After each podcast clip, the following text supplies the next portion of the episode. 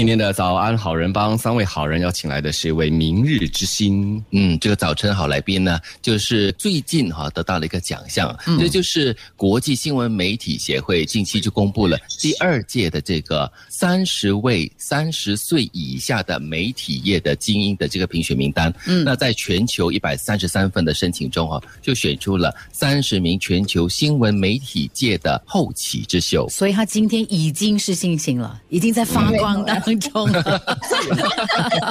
没有没有不敢当。欢迎我们的华媒体集团青少年受众工作群组的组长西爱，早上好。Hello，大家早上好。啊，西爱，恭喜恭喜哦！谢谢你。已经是十几天了啦，那个心情已经比较平复下来了吗？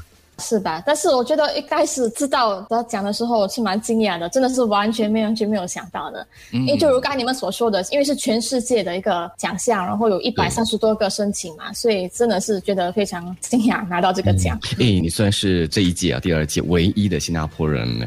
嗯，对对对，就表示也是肯定了你对这个数码内容的这个高适应度啊，还有勇于去探索这样的一个精神啊，就获得了肯定。所以作为一个年轻人，你觉得说本来就是吗？我们就是这个年代的人，我们就是应该走数码的吗？还是你觉得其实这个环境哈，我们特别新加坡这样的环境，需要更加的努力来营造这样子的一个平台，特别是给年轻人而设。嗯，对，我觉得就是要朝向数码这方面，一定是得走的啦。因为尤其是我们年轻的受众，年轻人现在他们都是看网上的东西，所以如果我们不走数码的话，以后就可能很难生存下去了。所以我觉得就是一定要去做的。所以那时候我才以开放的心态，然后去尝试这些数码的东西。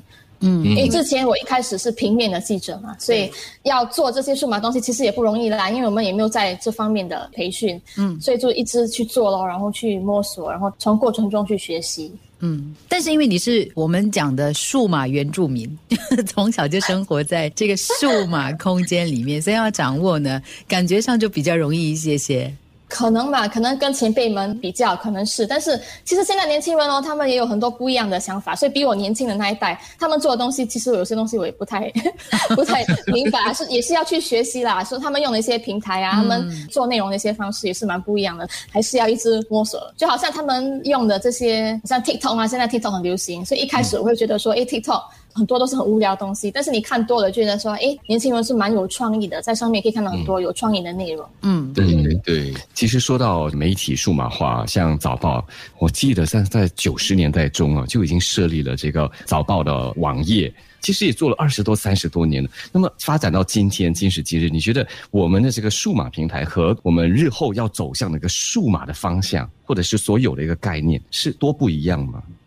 我觉得现在很多东西都是以文字为主。但是现在人家看内容的方式呢，都是可能会转向越来越多的视频，所以我觉得可能要朝往视频这个方向去做。所以比如说早报的 H R 已经做了更多这种系列的节目啊，还是就是通过视频的方式来叙述一个新闻。然后之前我在数码内容组，就算我们以文字来写，但是我们写的方式其实跟平面是蛮不一样的。因为新闻报道它是有一定的一个结构，所以你要跟着那个结构写。但是如果你是放上网的文字，对吗？你就可以写的比较简单直接。就是以这种点的方式，好像有污点你需要知道的，然后你就根据那污点来包装，这样比较容易消化，跟包装是蛮不一样的。嗯，所以可能接下来会越来越多出现这样的内容。嗯，其实我比较好奇的就是西爱本身啦，那你是在怎么的一个情况下选择媒体作为你的事业的呢？哦，从小就对这个媒体特别感兴趣，很关注这个时事啦、新闻啊各方面。哦，其实我是非常非常幸运的，因为我在大概中学的时候，中四的时候就大概知道了，因为那时候学校有办那种 career talk 给我们，就是他会请不同行业的人来我们学校给一些就是讲座啦。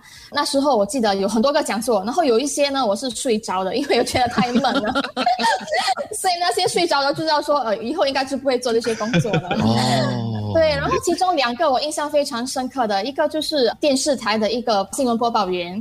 然后另外一个是一个电影的导演，所以这两个我记得我听的就是津津有味，然后非常有兴趣，所以那时候就大概知道说，哎，我应该对媒体也蛮有兴趣的，所以就从中去慢慢去多了解、去探索了。想偷偷的问，当时有没有报业控股的报人？没有，但是我去了高中后，然后报业控股有来我们学校。所以那时候，因为我已经大概知道说对媒体有兴趣，然后其实那时候也是在想说要申请奖学金拿去大学，这样的话就减轻父母的负担。所以那时候媒体业就只有新加坡报业控股有提供奖学金，所以那时候就尝试啊，然后就有去实习。然后那时候很有幸，就是我实习的那一年，二零一一年刚好是大选，所以我刚好碰上大选。然后对一个记者来说，其实采访大选是个很好很好的一个体验啊。所以那时候实习的时候就学了很多，然后前辈们都教了很多。所以就慢慢的决定说，哎，这条路是蛮有趣的，然后可以尝试。特别是二零一一年的大选是特别的精彩，是真的 可以参与哈，真的是很荣幸，而且是我觉得有一种很强的参与感和一种使命感。